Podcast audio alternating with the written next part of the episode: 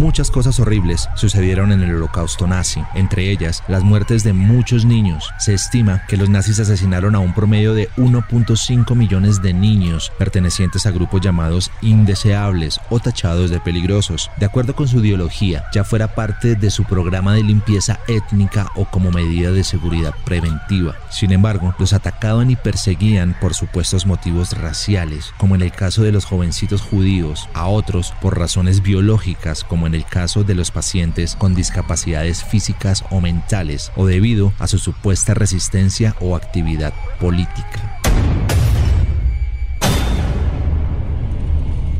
Durante la Primera Guerra Mundial, los miembros de la inteligencia británica, en un momento de ocio solitario, descubrieron que el semen podía ser utilizado para dejar mensajes secretos utilizando luz ultravioleta.